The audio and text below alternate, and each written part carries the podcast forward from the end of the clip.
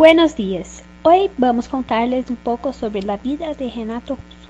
Tuvo éxito con su banda entre 1980 a 1990. Renato Manfredini Jr. nasceu em Rio de Janeiro em el dia 27 de março de 1960. En 1967 se mudó con su familia a Nueva York, donde trasladaron a su padre. Después de dos años regresaron al Brasil. Las influencias que adquirió en ese lugar fueron decisivas en su futura carrera como músico. Em 1973, junto com sua família, Renato se mudou a Brasília. Hablaba inglês com fluidez e então se matriculou em el curso Cultura Inglesa, donde estudiou e terminou sendo maestro. Además, depois de graduar-se em periodismo, é o futuro músico, trabalhou como locutor em Rádio Planalto FM, donde apresentou um programa de jazz e mais tarde solo uno com canções de los Beatles. A los 15 anos, le diagnosticaram epicórisis, uma enfermidade óssea. Como resultado, tuve que implantar tres alfileres de platino en la cuenca. En ese momento, Renato se quedó en la cama durante casi seis meses sin moverse y su recuperación duró ocho años y medio, que solía escuchar mucha música.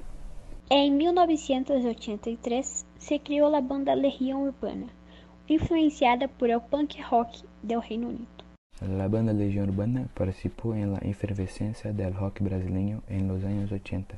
momento, as canções de Legião Urbana eram as mais tocadas e se encontravam entre as cinco primeiras em las listas. Renato Russo começou sua carreira em solitário em 1993, apesar de que todavia era parte da banda. Era adicto a las drogas e ao álcool, e ingressou em uma clínica de reabilitação em um intento por deixar o hábito. Em 1989, Renato Russo foi diagnosticado com AIDS, adquirido através de um estadunidense com el que tuvo a relação mais larga. Seu segundo álbum solitário, chamado Equilíbrio Distante, está composto por 13 canções em italiano, de las quais quatro são versões da cantante Laura Pausini.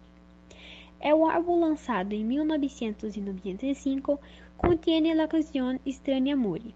É o último vídeo em que aparece Renato Russo. Murió en 11 de octubre de 1996 en Rio de Janeiro debido a complicaciones de salud, la AIDS. Renato casi murió de una sobredosis tres veces, dos veces en Rio de Janeiro e uma vez em Brasília. É o último, é o cantante considera o pior de tudo. Estava com um parente e terminou em hospital em estado grave depois de três dias de uso contínuo de cocaína sem comer.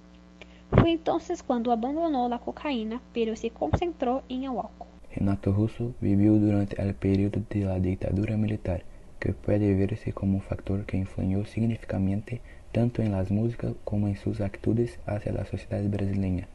Um exemplo é a música Que País é Esse? Uma das canções mais exitosas foi Eduardo e Mônica, que hicieron uma película.